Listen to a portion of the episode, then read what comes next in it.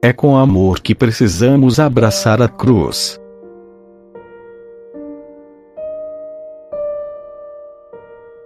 Por Vital Leudei.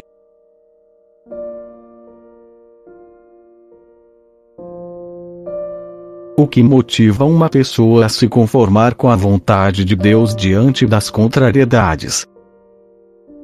O motivo pode ser o amor puro, ou pode ser alguma outra causa sobrenatural.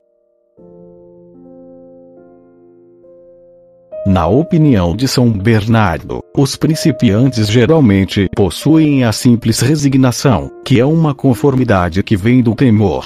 Os proficientes levam a cruz com gosto, e essa conformidade tem por causa a esperança. Os perfeitos abraçam a cruz com ardor, e essa perfeita conformidade é o fruto do amor divino.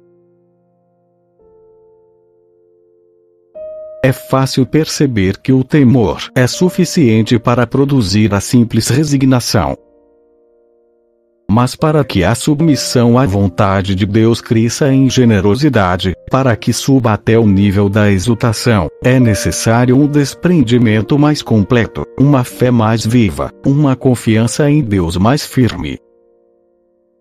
Entretanto, essa generosidade pode ainda não ser fruto do puro amor, já que o desejo dos bens eternos, ou seja, a esperança, pode muito bem nos elevar a tais alturas.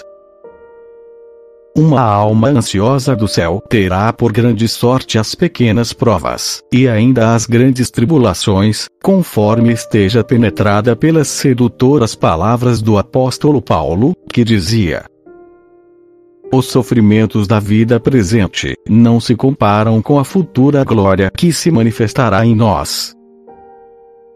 Nossas tribulações tão breves e ligeiras, nos produzem o eterno peso de uma sublime e incomparável glória.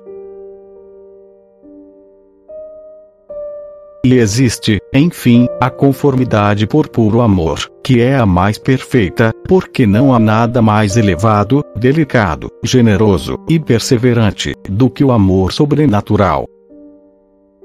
Pois bem, já que a caridade é um mandamento para todos, não existe nenhum fiel que não possa praticar, pelo menos de vez em quando, um ato de conformidade por amor, atos que ele vai produzir melhor, e com mais gosto, na medida em que for crescendo em caridade.